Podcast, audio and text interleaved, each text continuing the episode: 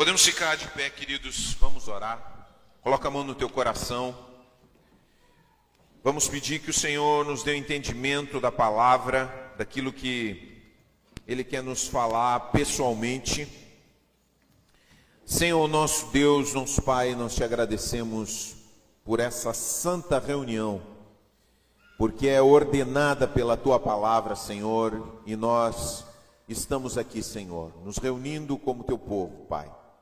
Oramos, Senhor, para que nossos corações sejam alimentados, Senhor, porque nós precisamos de alimento, um alimento sólido, um alimento, Senhor, que nos ajude a trafegar, Senhor, os desafios dessa vida. E nós pedimos que tu estejas ministrando ao nosso coração e ao coração de cada um, Senhor, pessoalmente, para que cada um possa entender aquilo que lhe toca da tua palavra e da tua intenção, Senhor. Oramos e nos consagramos a Ti e pedimos, Senhor, que todo impedimento, toda perturbação, ela seja expulsa, ela seja, Senhor, colocada para fora desse lugar, da mente das pessoas, em nome de Jesus, e que permaneça unicamente, Senhor, propósito de te adorar, de entender tua palavra em cada coração, Senhor. Em nome de Jesus.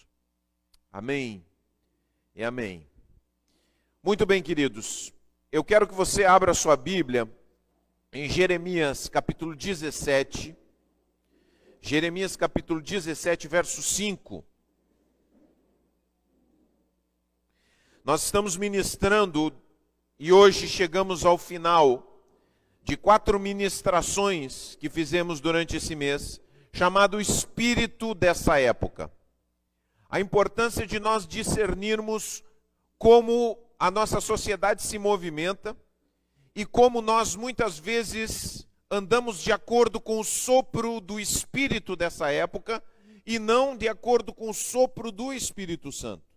Por isso que pregamos cada uma dessas mensagens para que nós sejamos capazes de entender o que está acontecendo no nosso meio, o que, que acontece no mundo como um todo e como esses sopros de entendimentos, de maneira de viver a vida, eles nos afetam e como nós precisamos descartá-los na nossa vida para podermos viver a vida que Jesus nos chamou a viver, a vida do reino.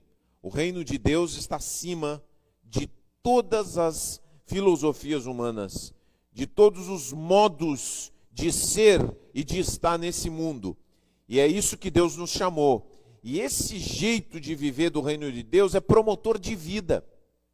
Só que o espírito dessa época, embora se apresente para nós de uma forma marqueteira, com suas luzes, com seus sabores, com suas cores muito atrativas, ele na verdade é um promotor de morte. Por isso que a gente quer colocar isso, quer trazer isso, porque muitas vezes você está experimentando um pedaço de morte na sua vida justamente porque você está andando de acordo com o espírito dessa época e não de acordo com o espírito de Jesus. Porque é muito fácil.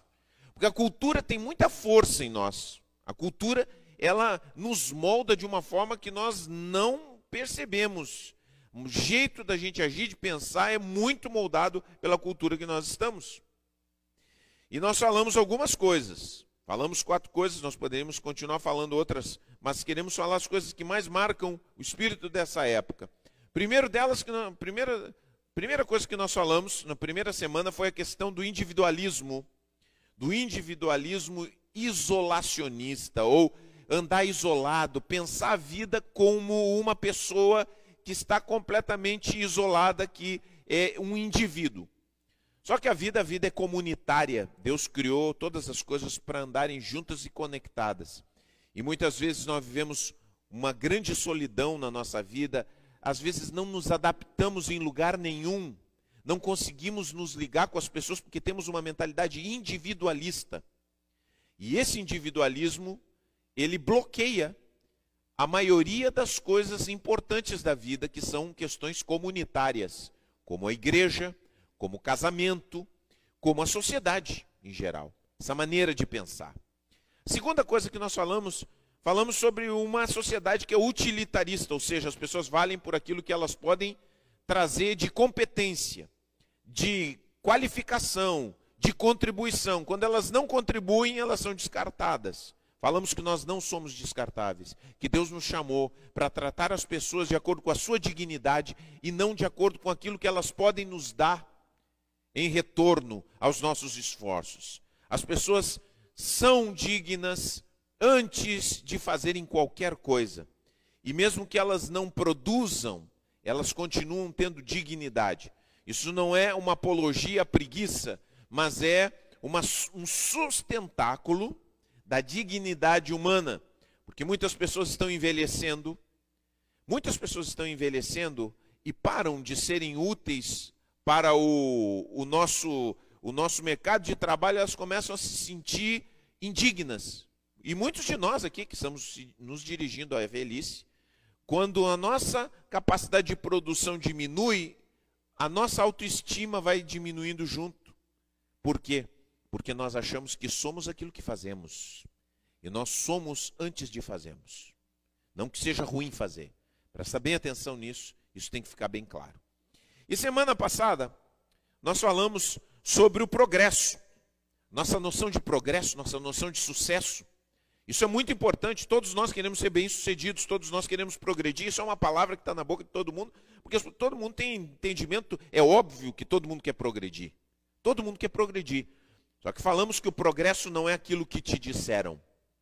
As pessoas associam, nós aprendemos desde cedo que progresso é amealhar bens, é construir coisas, é comprar coisas, está tudo ligado com o material o progresso. E nós falamos que o progresso está para além do econômico. O econômico é importante, tem seu papel na nossa vida, ninguém vive sem pão, ninguém vive sem casa, ninguém vive sem trabalhar. Mas nós precisamos entender que o progresso está para além, para além da comida, do pão, das coisas compradas, o progresso vai para além disso. E conversamos sobre isso. E hoje nós vamos falar sobre uma outra, um outro aspecto que precisamos entender de uma forma fundamental, e o texto bíblico aqui nos ensina de uma forma muito poderosa, que é uma tendência que existe na nossa sociedade que se chama sentimentalismo. Presta bem atenção nessa palavra, sentimentalismo. E eu quero que você preste muita atenção naquilo que nós vamos pregar hoje, para você não, porque é muito você, se você tiver má vontade, por isso nós precisamos orar antes de, de pregar. É importante a gente orar, porque a gente vai removendo a nossa má vontade. Você tem boa vontade para ouvir a palavra de Deus nessa noite ou não? Amém? Tem boa vontade? Então, se você tiver boa vontade, você vai entender. Porque quem tem boa, quem tem má vontade não entende nada. Você já tentou explicar uma coisa para alguém que tem má vontade ou não? Quantos já tentaram explicar alguma coisa? Não entende, né? Não adianta. Não, não, não, não, não, não, não. Mas se você tem um coração que tem boa vontade, você vai entender. Sentimentalismo é uma distorção das nossas emoções. Nossas emoções são importantes. Chorar, sorrir, é, a ira, todas essas coisas compõem a nossa vida, são importantes, precisam ser tratadas, precisam ser cuidadas. Só que o sentimentalismo é outra coisa. O sentimentalismo é uma atitude diante da vida absolutamente governada pelas emoções. Então você tem uma filosofia quando você é um sentimentalista. Você pensa assim, ó, o que eu sinto é a verdade. O que eu sinto é o correto. O que eu sinto é o que deve orientar minhas decisões. Isso se chama sentimentalismo. Aí você se passou, eu não sou assim. Vamos ver. Vamos conversar. E vamos entender como isso permeia a nossa vida. E eu acho assim, ó, brasileiro, eu acho que o mundo inteiro, na verdade, hoje em dia é extremamente sentimentalista. Você você pode olhar um programa, um programa tipo Domingão do Faustão, quando tinha, né? Agora não é mais. Eu nunca vi Domingão do Faustão, termino o, termino o futebol, que eu gosto de ver futebol no domingo. E aí tá, desligava.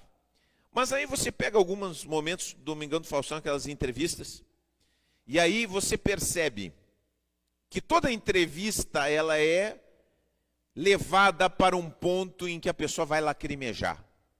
É ou não é? Quantos já viram essa entrevista? Sabem que isso, esse é o roteiro. A maioria das entrevistas elas vão sendo conduzidas, vão tocando em pontos assim, ao ponto que as pessoas vão chorar com aquela pessoa e vão se emocionar lá dentro, porque as emoções movem as pessoas hoje. Sentimentalista. Você pode ter um, desculpa, vou usar uma palavra forte, você tem um canalha falando. Aí o que você faz? Qual é a estratégia de limpar a barra de um canalha? Fazer ele chorar em praça pública. Aí vai lá, chora. Aí as pessoas, o que, que ficam? Comovidas. O cara deixou de ser um canalha? Não deixou de ser um canalha, mas ele chorou. E nós somos sentimentalistas. E nós julgamos as coisas de acordo com as nossas emoções. Julgamos as coisas de acordo com as nossas emoções. Por exemplo, você vem no culto. Como é que você julga que um culto, né?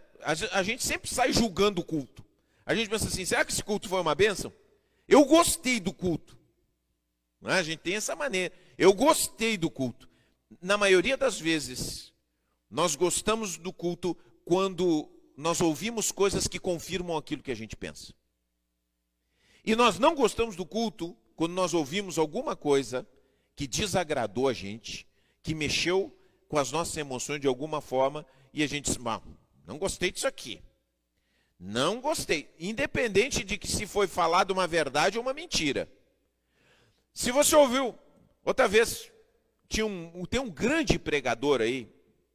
Um prega, grande pregador não é essa palavra, mas tem um pregador muito popular. Que eu volto e meia vejo alguns clipes dele que aparecem timeline, Instagram e tal, papapá. Ele falando. É um cara que fala bem, né? Geral, quem prega tem, um, tem uma grande capacidade verbal e tal. Mas não só isso, a mensagem dele é uma mensagem sentimental. É uma mensagem que, às vezes, traz uma palavra assim que move com o coração. Não está errado isso. Mas muitas vezes às, custa da, da, às custas da verdade. Outra vez, uma das palavras que ele dizia era que o ser humano é o centro é o centro do plano de Deus. O ser humano é o centro do plano de Deus. Ora, Deus ama. Deus ama os seres humanos, Deus entregou o seu filho, mas o centro do universo não é o ser humano. Quem é o centro do universo, gente? É Deus. É óbvio. Mas agrada os nossos ouvidos pensar que nós somos o centro, né? Ah, eu sou o centro do universo. E olha essa ideia de pensar que nós somos o centro, parece muito palatável para a gente. Mas você vai come, começa a pensar que cada um de nós pense que nós somos o centro do plano de Deus. Onde é que vai parar esses nossos egos dentro da igreja? É, vamos brigar esses egos. Eu sou o centro. Aí vai o outro, eu também sou o centro. Eu sou o centro. Não, Deus é o centro. Dele, por ele e para ele são todas as coisas. É aí que o ser humano encontra-se. O ser humano encontra-se, o ser humano é feliz. O ser humano vive a sua plenitude quando ele vive para a glória de Deus. Mas eu estou falando tudo isso, voltando ao início, por causa do sentimentalismo. O sentimentalismo é uma coisa que está dentro de nós. E você está entendendo o que eu estou dizendo? Que ser sentimentalista não quer dizer você sentir. Você pode, num culto, sentir, experimentar alegria, experimentar um transbordamento. Isso não é errado. O errado é quando nós nos deixamos governar por nossas impressões pessoais. Agora nós vamos ler a palavra. Jeremias capítulo 17, verso 5. Vamos ler. E temos uma palavra aqui que nos oferece e que nos mostra uma alternativa para além do sentimentalismo. Tá? Diz assim a palavra de Deus. Aquele copinho de água que eu deixei ali, já está aqui? Ah, maravilha, muito obrigado. Bom, diz assim o texto. Acharam aí, gente? Jeremias, capítulo 17, verso 5. 17, verso 5. Vocês estão comigo aí no texto? Bom, vamos lá então. São cinco versículos. Assim diz o Senhor: Maldito é quem confia nas pessoas. Vamos entender bem isso aqui. Que se apoia na força humana e afasta o seu coração do Senhor.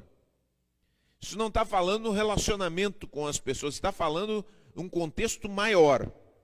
Quem acredita no poder humano para trazer salvação. Tem muita gente que acredita. Tem gente que acredita muito no poder humano. Tem gente que acredita muito em pessoas para trazer uma grande salvação. E nós temos que ter muito cuidado com isso. É como um arbusto solitário no deserto. Olha aqui, está falando. Pensa num arbusto solitário no deserto. Não tem esperança alguma. Sai uma, um verdinho ali, mas não tem água para sustentar. Habitará em lugares desolados e estéreis, numa terra salgada onde ninguém vive. Vai ficar sequinho. É que nem o Roberto Carlos canta, né? Se alguém pensar que a vida vai ser cheia de, de ilusão, pode até ficar maluco ou morrer na solidão. Então, acontece isso aí. O cara confia, é como uma planta no deserto, fica sequinha. Feliz é quem confia no Senhor, cuja esperança é o Senhor. Diga comigo, feliz é quem confia no Senhor, cuja esperança é o Senhor.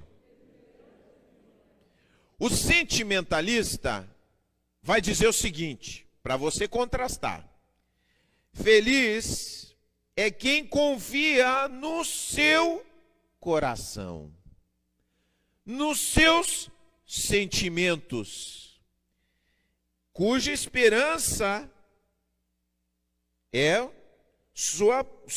Ele cria sua própria esperança. Agora segue a palavra de Deus. Vamos na palavra. É como árvore plantada. Quem confia no Senhor é como árvore plantada junto ao rio, com raízes que se estendem até as correntes de água. Não se incomoda com calor e suas folhas continuam verdes. Não teme os longos meses de seca e nunca deixa de produzir frutos, porque confia no Senhor. Muitas pessoas ficam desalentadas, porque confiaram no, seus, no seu próprio sentir e aí acabam desestruturadas, desesperançadas, com o rosto em terra. O coração humano, nove, viu? O coração humano é mais enganoso que qualquer coisa e é extremamente perverso. Quem sabe de fato o quanto é mal?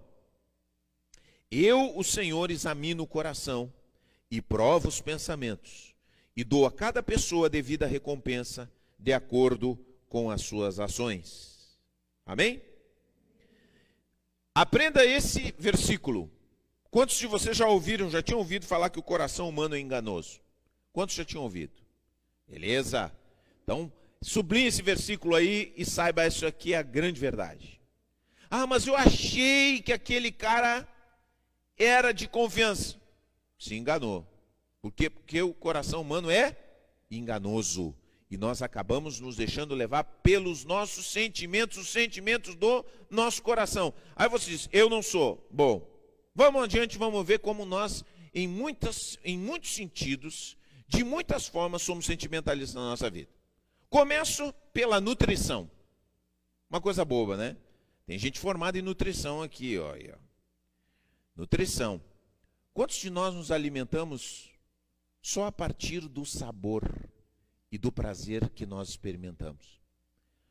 Eu não vou nem quero que você responda para não para mim não cair para trás. Quantos de nós aqui comemos cup noodles? Sabe, quantos já ouviu falar de cup noodles, que é aquele aquele nissim miojo que vem com uma imitação de carne, né? bota uma água por dentro e né, faz uma gororoba ali e come. Quantos tem miojo em casa? Come aquela comida instantânea. Quantos, agora vai outra, essa aqui parece, talvez você, quantos de nós comemos salsicha? Hum, hum. Os...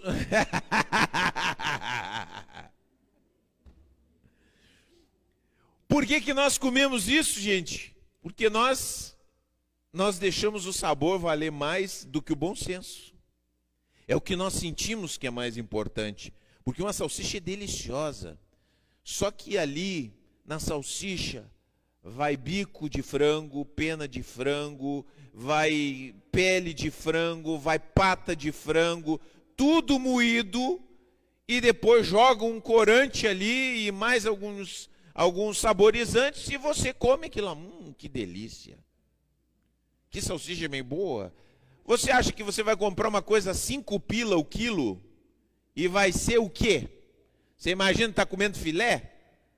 Meu amigo, você está comendo lixo pintado e saborizado. Mas claro, você já sabe isso, eu não preciso dizer, você está careca de saber, já ouviu, mas também diz assim: ah, mas é bom. Talvez alguns de vocês já estão retorquindo comigo aí. Mas é bom, eu vou comer ponto final. Mas você vê que esse aí é o, é, é, o, é a essência do sentimentalismo. Quer dizer, é o que você sente, que você experimenta, você está se sentindo bem, então você não tem problema. Mesmo que faça mal. Estou falando de nutrição. Mas nós chegamos agora na educação. Aqueles que são educadores veem uma tendência cada vez mais crescente na educação que a criança não pode repetir de ano. Não é? Essa não é uma pressão? Passar todo mundo de ano. Por quê? Porque é uma tendência, uma tendência sentimentalista. Você acha que resolve um problema criando outro. Por quê? Você não tem que passar a criança. E eu vou dizer para você por que isso é tão ruim. É ruim na educação é ruim na nossa vida espiritual também. Você chega e diz assim, não, para uma criança, ah, pobrezinho, vai se sentir menos vai se sentir menos repetindo de ano. Então vamos passar ele. Essa criança, ela não vai se sentir estimulada e nem desafiada a aprender. Ela vai sentir a esperança de que sempre alguém vai salvar ela e vai jogar ela para frente. Então ela não vai tomar atitude nem responsabilidade de aprendizado sobre a sua vida. Isso vai passar, passar, passar e vai chegar no nono ano no final do ensino fundamental, ela não vai saber ler. Ela não vai saber fazer dois mais dois. Ela não vai saber fazer uma conta de dividir. Porque pobrezinha, né? Pobrezinha. Isso parece, parece misericórdia, compaixão, amor, mas é só sentimentalismo que não ajuda em nada uma criança. E essa criança lá no futuro, esse bem que estão fazendo para ela, vai inutilizar ela para fazer as coisas mais básicas da vida, que é ler interpretar, fazer conta. Deu, deu um pane ali no, no, na, na, na, na calculadora. Não sabe dar mais troco. Não sabe. E se o cara enrolar ela no caixa e dar uma coisa errada para ela, não sabe. Está entendendo? Mas pobrezinha, ela não pode rodar. Ela não pode repetir. Tem um problema? E tem um problema, mas não se cura com sentimentalismo. Estou dando um, um outro exemplo. Como falamos até a pregação. O pregador olha para o povo. Eu poderia falar, vocês podem. Uma coisa que essa igreja não vai ver é eu passando a mão por cima e dizendo uma coisa que não. Ah, vou, vou passar a mão em cima da verdade. Isso aqui é um compromisso que eu tenho desde o começo. Eu não vou vir pregar algo que não está no Evangelho. Eu, isso é uma coisa que está muito clara para mim. Mas o sentimentalista vai dizer assim: não, mas a gente precisa. As pessoas precisam. Ah, quantas vezes eu digo, não, eu quero uma palavra que me levante a autoestima. Quantos de nós pensamos assim? Eu quero uma palavra, eu já ouvi isso. antes de um congresso, eu quero uma palavra que me levante a autoestima. Talvez você não precise e nem deva levantar sua autoestima. Talvez você precise se sentir mal mesmo para se arrepender dos pecados e começar a viver uma vida nova. Não é assim? Olha só, vou dar um exemplo para vocês. Como às vezes a gente precisa se sentir mal. Eu já vi gente que abandonou sua casa, seu lar. Um marido abandona sua esposa, seus filhos e vai viver a vida com outra mulher. Se esquece dos filhos, que teve filho, não sei. Estou dando uma, fazendo uma, uma história que acontece repetidas vezes dentro da sociedade. Ele nunca mais, não quer nem saber mais do que está acontecendo. Aí ele dá desculpa sentimentalista. Eu descobri um novo amor na minha vida. Bonito isso, não? Você não acha bonito? É uma palavra bonita, descobri um novo amor na minha vida. E os filhos? Os filhos estão passando necessidade. Ele está vivendo um novo amor. O novo amor sentimentalista. Mas ele pisa em cima da ética, ele pisa em cima daquilo que é correto, porque ele segue os impulsos do seu coração, aos quais ele dá um nome muito bonitinho que nós chamamos e que nessa noite nós estamos chamando de sentimentalismo. É aquilo que nós sentimos por uma pessoa que está passando necessidade na televisão. Ai, pobrezinho. Quantos de nós nos sentimos pessoas melhores sentindo pena dos outros? Nos sentimos bem. Ai, pobrezinho, ai, não posso ver pessoas né, passando necessidade e tudo mais. Agora eu pergunto para você: não adianta você ficar do pobrezinho, pobrezinho. Às vezes uma pessoa precisa ouvir você e você não ouve. Mas aí chega em casa, você senta no seu sofá, liga a Netflix e pensa, pobrezinho. Não resolve nada. É só sentimentalismo. Porque se fôssemos andar de acordo com aquilo que a palavra nos diz, teríamos que ouvir essa pessoa. Ou de alguma forma, deixar que ele abra o coração, mas nós nos contentamos com bons sentimentos, e bons sentimentos não fazem diferença na vida das pessoas. Bons sentimentos não resolvem também problemas dentro de casa. Bons sentimentos não fazem uma espiritualidade real. Tem pessoas que dizem assim, e acontece muito, chegam na igreja e, e é labachúrias e não sei quantas coisas mais falam em línguas, e glória a Deus, e se ajoelham e não sei o que mais, mas são vizinhos péssimos. Se pudessem, esganavam os vizinhos, brigam, amaldiçoam todo mundo, não tem freio, chuta tudo que tem pela frente. Mas eh, tem uma emoção.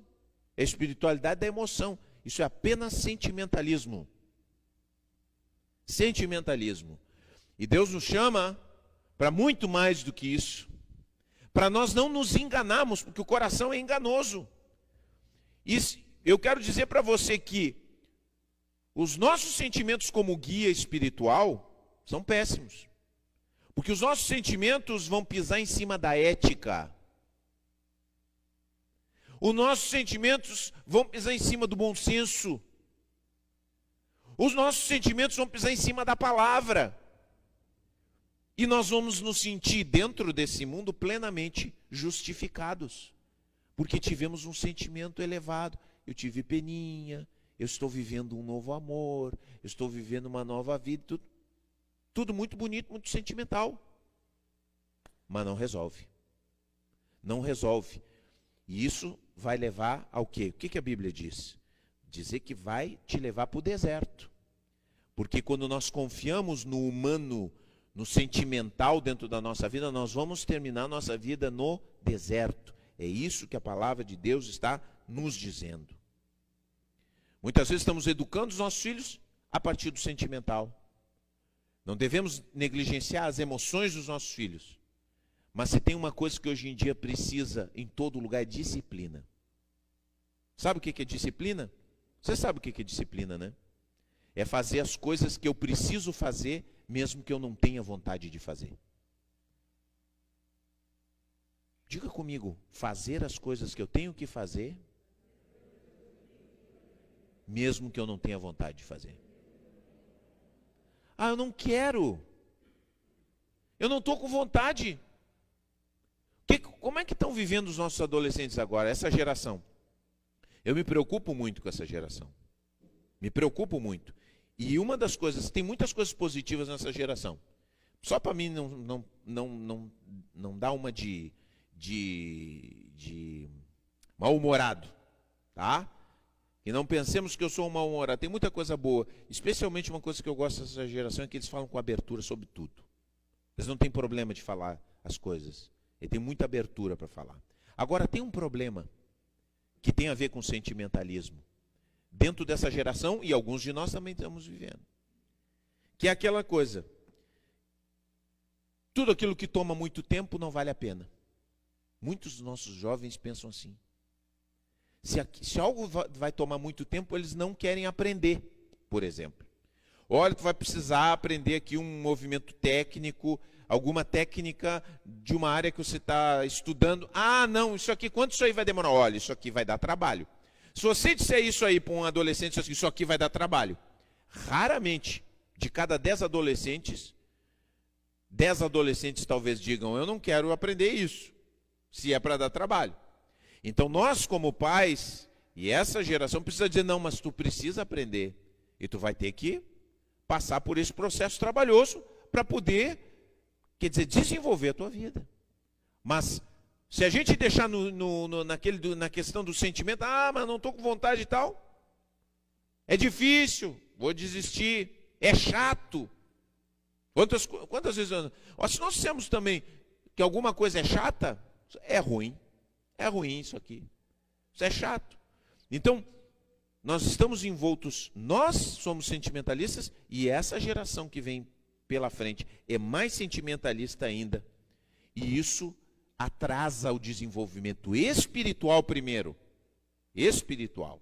E depois que afeta o desenvolvimento espiritual, porque é uma questão espiritual acima de tudo, porque é uma direção do coração. Está entendendo como é que é? É uma direção do coração. É algo que direciona o coração. Bom, vamos ver o que, que o meu sentimento aponta, para onde ele está me mandando ir. Então, isso é uma questão espiritual. E depois de ser uma direção espiritual, você vê o desdobramento em todas as áreas da vida. Você pode refletir, eu não quero fazer uma reflexão exaustiva aqui, mas você pode refletir em todas as áreas da vida humana e você vai perceber que está presente o sentimentalismo. Quer dizer, aquilo que eu sinto é mais importante do que a realidade demanda de mim. E tem um, uma frase que, se não me engano, foi Ben Shapiro que colocou. Vamos colocar ali na frente? Mais na frente. A realidade não se importa com os nossos sentimentos. Sabia disso? A realidade não está nem aí para os seus sentimentos. Ah, eu senti que esse cara era um cara bom. Eu senti no meu coração que ele era um cara bom. De repente alguém, alguém mais sábio disse para você, cuidado com essa pessoa, porque o comportamento dela aponta para o fato de que ela não é bom caráter.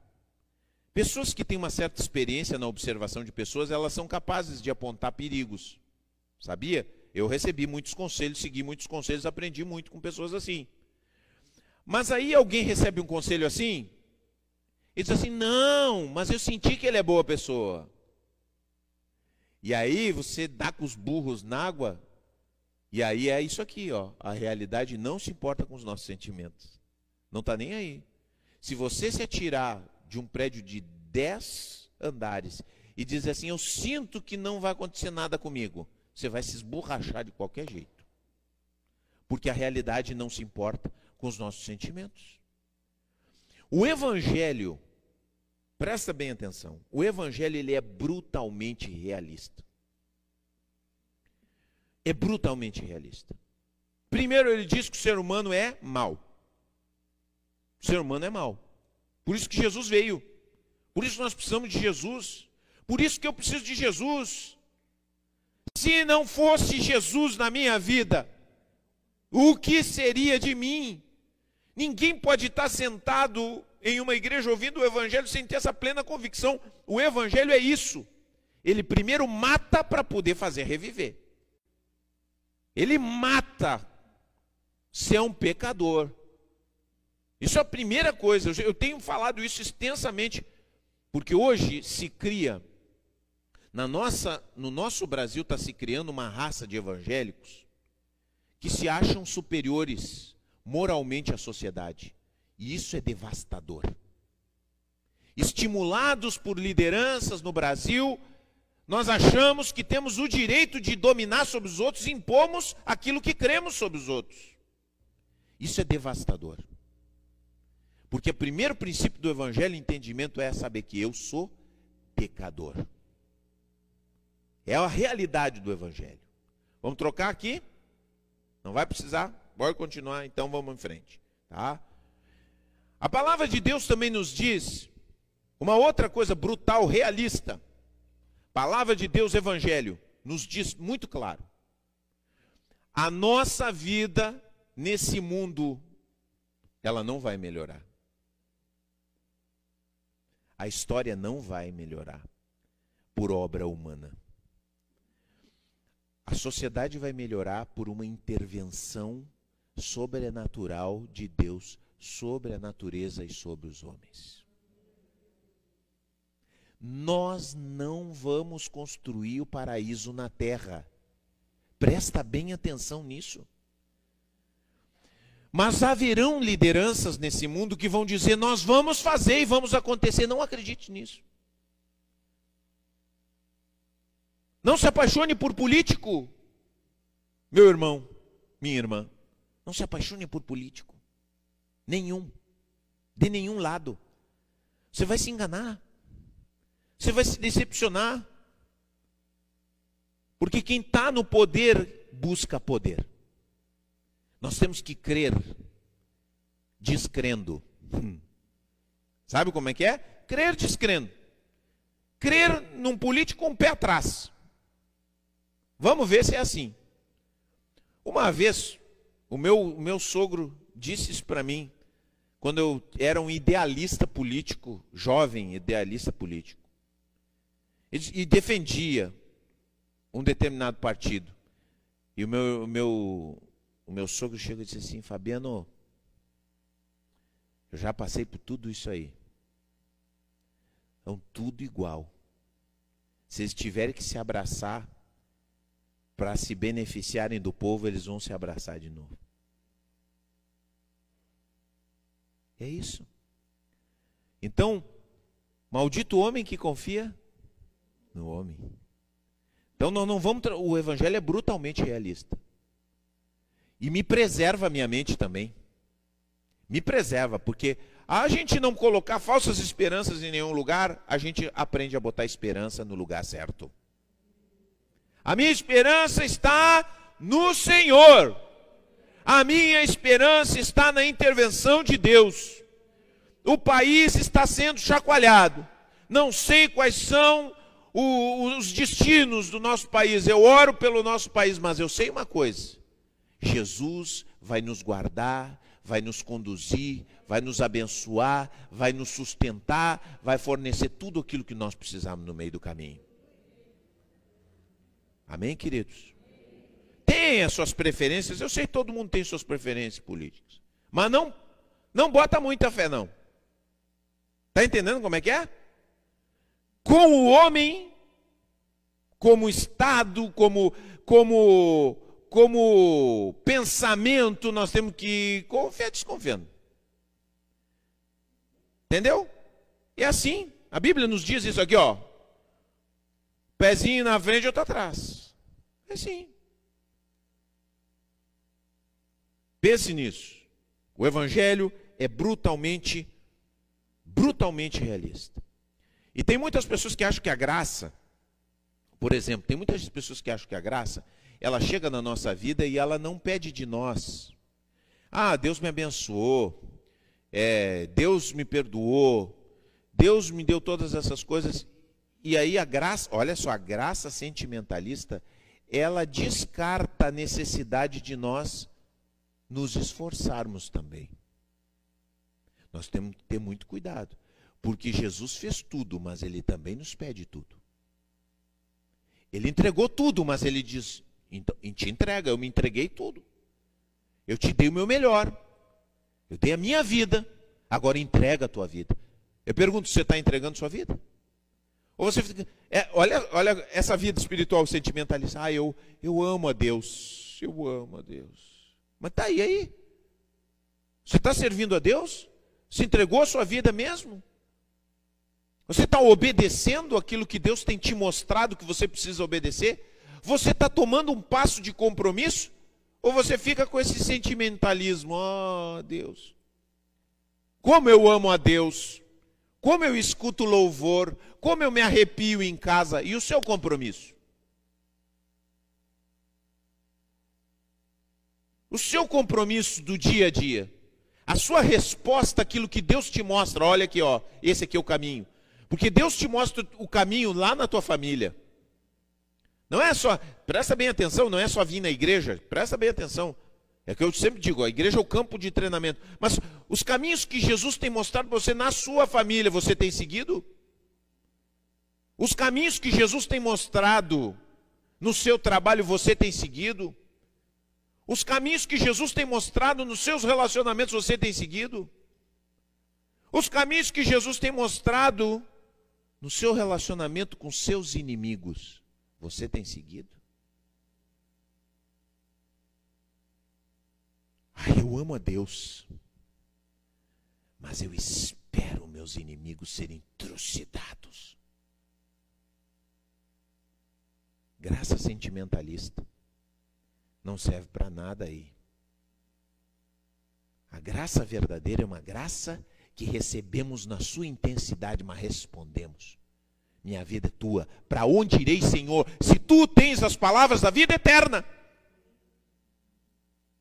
Jesus diz para os discípulos: oh, se vocês quiserem ir embora, vão embora. Aí Pedro responde com tudo: Para onde iremos, Senhor? Para onde iremos? O Evangelho é brutalmente realista. Agora, diante das realidades do Evangelho, o que, que nós fazemos, gente? Talvez alguns dizem: ai meu Deus, o que, que eu vou fazer agora? É, a vida é difícil, precisamos morrer, precisamos responder, precisamos compromisso, nós precisamos ter um bom pastor. As nossas emoções vão nos levar para o deserto, mas Jesus é aquele que vai nos conduzir em meio às dificuldades, em meio aos pesares, em meio aos imprevistos, em meio às dificuldades. Larga a mão das suas emoções. Deixa de viver baseado nelas. Porque se você tem vivido até agora baseado nos seus impulsos, nas suas emoções, eu vou dizer que a sua vida é um eletrocardiograma. É isso aqui.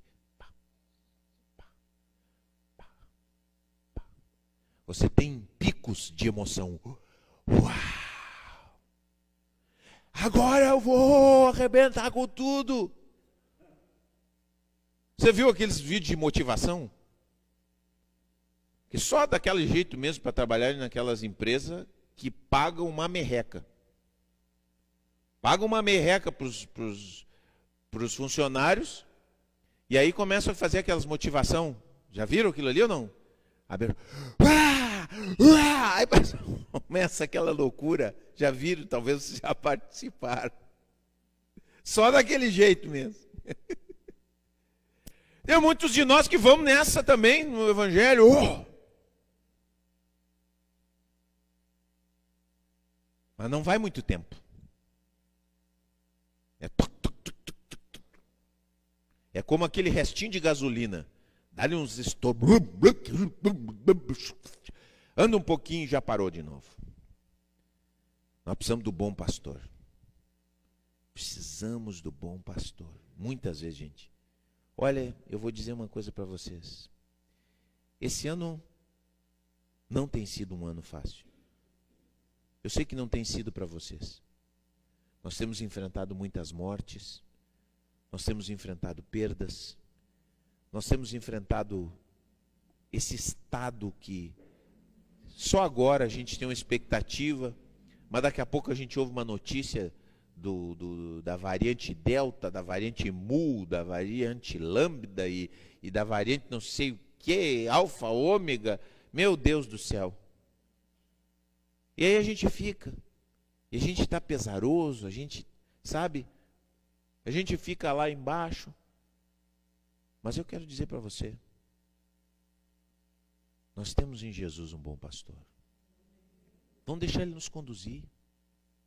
Ele conduz bem. Ele sabe onde nos levar. Jesus sabe onde vai nos levar. Jesus sabe onde vai nos conduzir. E ainda que a gente acha que está passando por um lugar difícil, complicado, se nós deixarmos Ele nos conduzir, nós vamos chegar num lugar onde as águas são tranquilas, onde os passos são verdejantes, onde nós somos nutridos, onde nós somos acarinhados, onde a presença dEle nos fortalece para continuarmos a caminhada.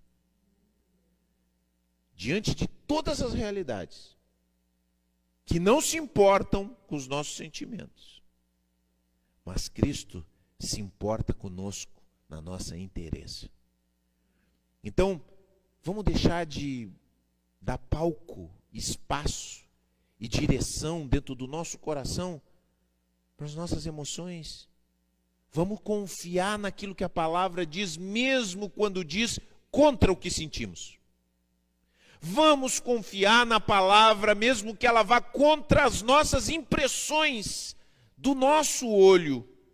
Vamos confiar em Jesus, mesmo que outras pessoas, mesmo que outras realidades nos pareçam muito entusiasmantes, muito embriagantes muito atrativas, vamos olhar sempre para Jesus.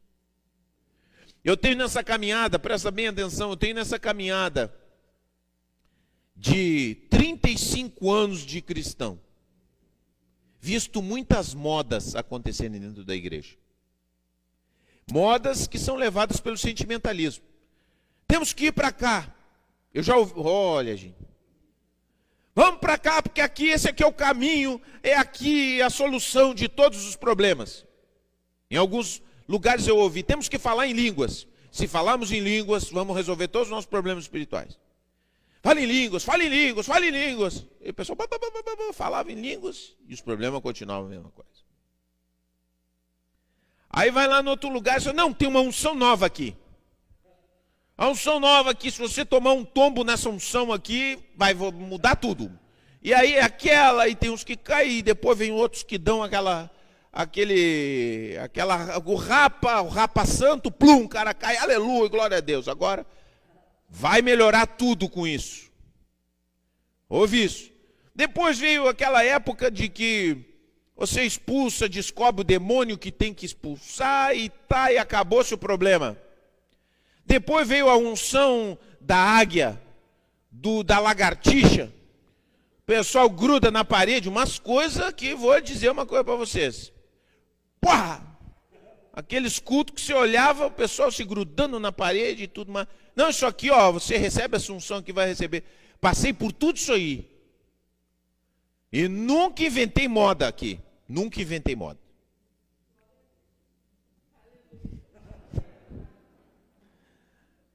Porque, queridos, a palavra de Deus, a presença do Espírito Santo, o nosso Senhor Jesus Cristo, Ele é completamente poderoso e capaz de nos levar no meio dessa vida. Ele é o bom pastor. Confia. E eu confiei. Tem muita gente que, que fez essas modas, tudo estão até desviado decepcionados, porque botaram sua esperança no seu sentimentalismo, que tomou diferentes formas. Agora, meus irmãos, a minha fé está no meu Senhor Jesus. Confia nele, meu irmão. Confia, te apega, ele vai te ajudar a atravessar qualquer situação. Está tudo atribulado na sua volta, olha para Jesus, pensa assim: o que, que ele tem para me dizer? O que, que Jesus me diz a respeito dessa situação? É simples.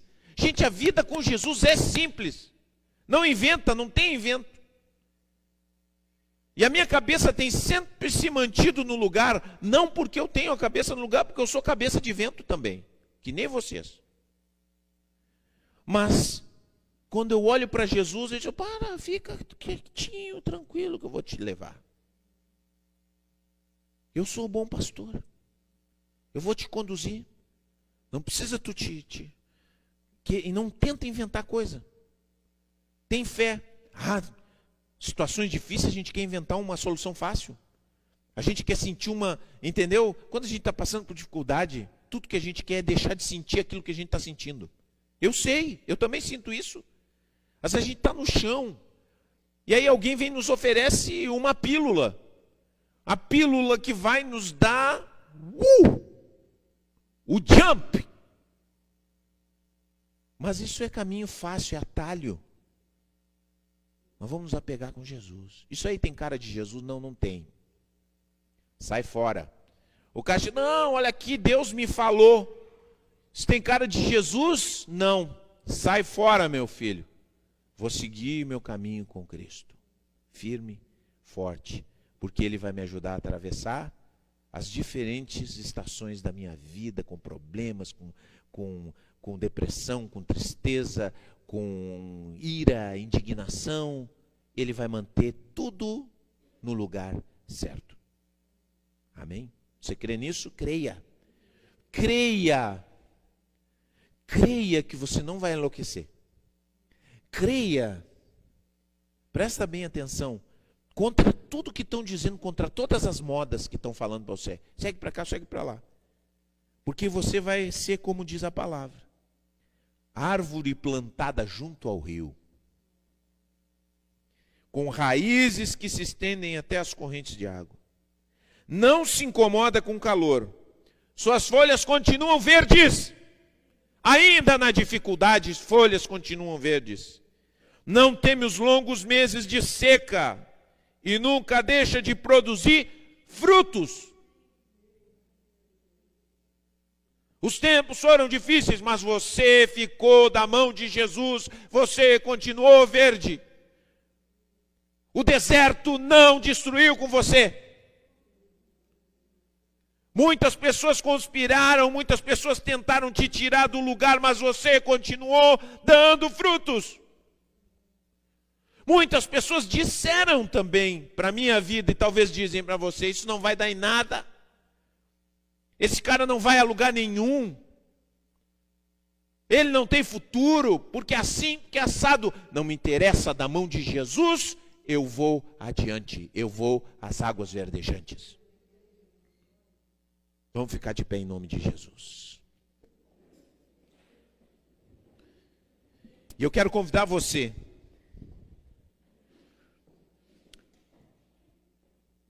A dar um passo. Um passo de fé. Diante de tudo que nós ouvimos nesse mês, de seguir o bom pastor, de dizer: Senhor, eu quero andar contigo, eu quero andar debaixo da tua liderança, e não de acordo com os sentimentos do meu coração. Eu quero andar de acordo com tua palavra e não com as modas espirituais, as soluções fáceis que andam por aí. Nós precisamos tomar esse, essa posição, gente. Ou senão nós vamos viver a nossa vida esperando algo que já veio. Jesus está aí. E não é para gente que é especial, é para todos nós que nós precisamos ter a coragem de crer. A coragem de crer e de seguir Jesus. De chegar e dizer assim: não, eu vou seguir Jesus. Eu não vou seguir meus sentimentos. Eu não vou seguir, sabe, as minhas entranhas. Eu vou seguir pela fé o caminho que Jesus me colocou. E eu vou encontrar pastos verdejantes na minha vida. Olha, meu irmão, você está aqui, talvez muitas vezes você encontrou palavras indigestas para você. Mas eu tenho plena certeza que você ouviu a palavra de Deus aqui. Então segura. Segura porque é o bom pastor e ele está te levando aos pastos verdejantes, a águas tranquilas. Ele vai renovar tua vida. Aleluia. Aleluia. Coloca a mão no teu coração. E eu quero que você dê um passo de fé. Eu quero que você saia do seu lugar. Eu quero que você venha até aqui à frente. Você que sabe que precisa seguir Jesus. Talvez você tenha sido movido com muitas emoções nesses últimos tempos. As tuas emoções têm te levado e têm feito você experimentar na vida espiritual muitas coisas: decepção, raiva, indignação.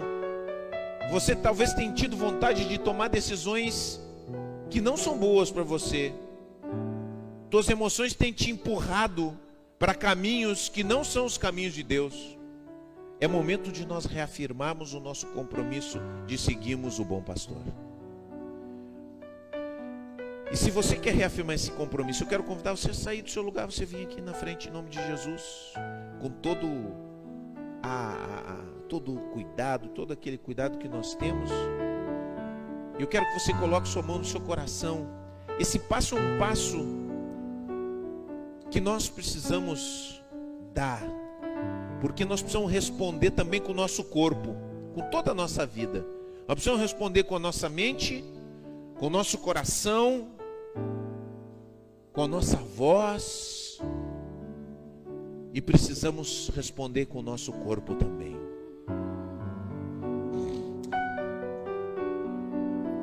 Perto de ti eu quero estar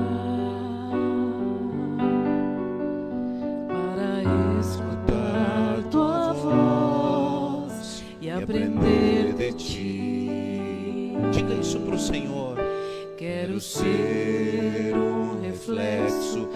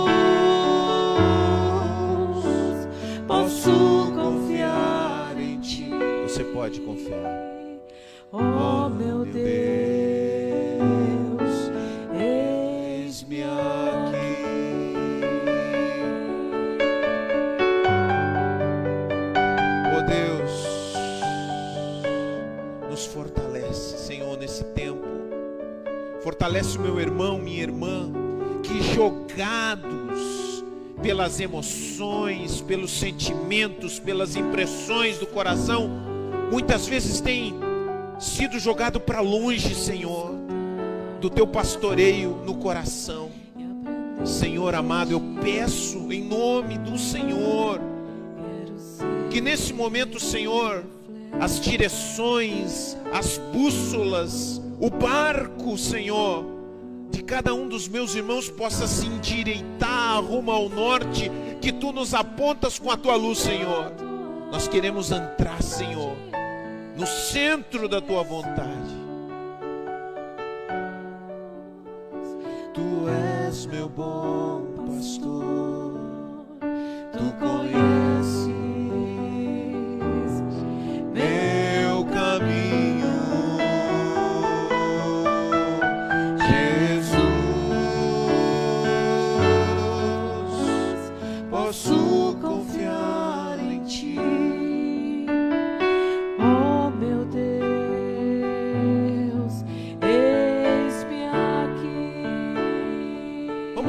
as nossas mãos. Perto de ti eu quero estar para escutar tua voz e aprender de ti. e aprender de ti. Aleluia.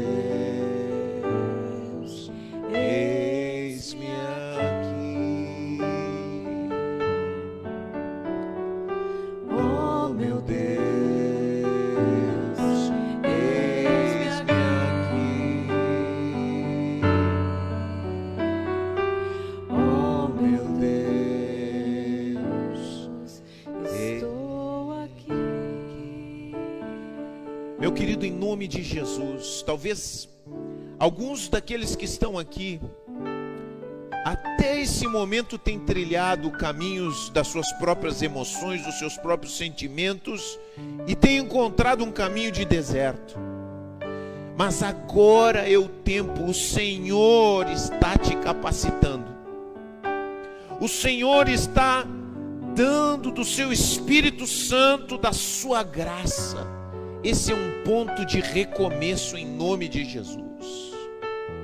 Você vai dizer e vai olhar para todos esses caminhos que você tem trilhado até agora e você vai dizer: Eu não quero mais, Senhor. Hoje é o meu momento de recomeço, Senhor. O Senhor tem te dado e você vai dizer: Sim, Senhor. Sim, esse é o meu momento de recomeço. A misericórdia do Senhor é grande. Talvez você tenha caminhado, você não é mais aquilo que você era. Você deixou os seus sentimentos te levarem para outros lugares que não são da vontade de Deus, mas hoje é momento de recomeço. Você vai dizer para Jesus: Senhor, eu digo sim, hoje é o meu momento de recomeço. Sim, Senhor. Sim, Senhor, eu retorno. Eu retorno para viver de acordo com o teu pastoreio, Senhor. Eu vou seguir o teu pastoreio, Senhor. É o teu pastoreio que eu quero para a minha vida. Você precisa falar, você precisa orar. Não, eu não posso orar por você. Você precisa fazer essa oração. Eu retorno, Senhor. Eu retorno, Senhor. Eu retorno para andar de acordo com o teu pastoreio. Talvez você não tenha mais orado, você vai recomeçar a orar. Talvez você não lê mais a Bíblia, você vai retornar. Talvez você nunca mais veio a culto de oração, você vai vir a culto de oração. Talvez você estava tá em, em desobediência, você vai começar, recomeçar a obedecer, porque Jesus vai te ajudar. Jesus está te dando graça. E é pela fé que você recebe, recebe essa graça de Deus. A graça de Deus para recomeçar. Os caminhos de vida, os caminhos de pastos verdejantes. O Senhor está te dando. Talvez você estava totalmente hostil, mas o Senhor está mudando o teu coração. Nessa noite, o Senhor está mudando o teu coração. O Senhor está tocando a tua vida. O Senhor está te capacitando porque você deu um passo adiante. Porque você disse: Eu quero, Senhor. Senhor, capacita cada um porque é tua promessa, Senhor. É tua promessa, Senhor. Peçam e vocês vão receber. Busquem e vocês encontrarão. Batam e a porta vai se abrir. Nessa noite, nesse lugar, nesse momento, o Senhor está respondendo tua oração. O Senhor está abrindo a porta que você bateu. O Senhor está se deixando encontrar por você. Creia, creia, creia. Ele te conduz, Ele está te conduzindo. Aleluia, graças, Senhor. Graças, Senhor, graças, graças. Renova, Senhor, as pessoas, cada vida. Dá esse recomeço a cada um, cada um que está aqui, Senhor, que pede que possam eles também experimentar no seu coração um sentir que vem de ti, esse sentir de recomeço, para a glória do teu nome, Senhor. Aleluia, aleluia. Eu me lembro e eu oro que o Espírito Santo possa conduzir cada um de vocês. Eu me lembro uma palavra numa manhã fria que eu recebi e me colocou num caminho de recomeço. Uma palavra de fé, uma palavra cheia do Espírito Santo. Em nome de Jesus, esse é um momento de recomeço para você. Encha o seu coração, responda, diga sim, Senhor. Não sou eu que estou fazendo isso, é Deus que está fazendo. Eu não tenho poder nenhum, não tenho em mim nada mas Jesus tem tudo. Jesus é aquele que fez tantas pessoas recomeçarem, ele continua fazendo isso. A obra dele continua acontecendo, acontecendo quando as pessoas se aproximam e tocam ele com fé. Algo novo acontece. Espírito Santo de Deus.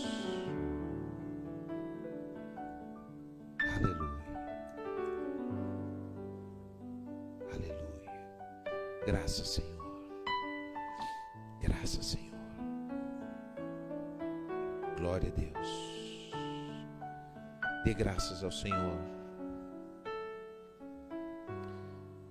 Aleluia, Deus, muito obrigado.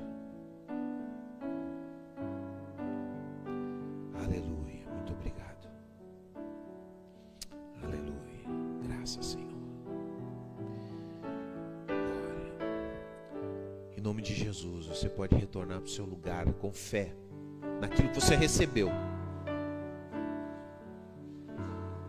Vai agradecendo a Jesus. Jesus te abençoou. Obrigado, Senhor, porque tu nos abençoas. Obrigado, Jesus. É a simplicidade do Evangelho. É a simplicidade do Evangelho. Os homens gostam de complicar, mas Jesus não complica, não.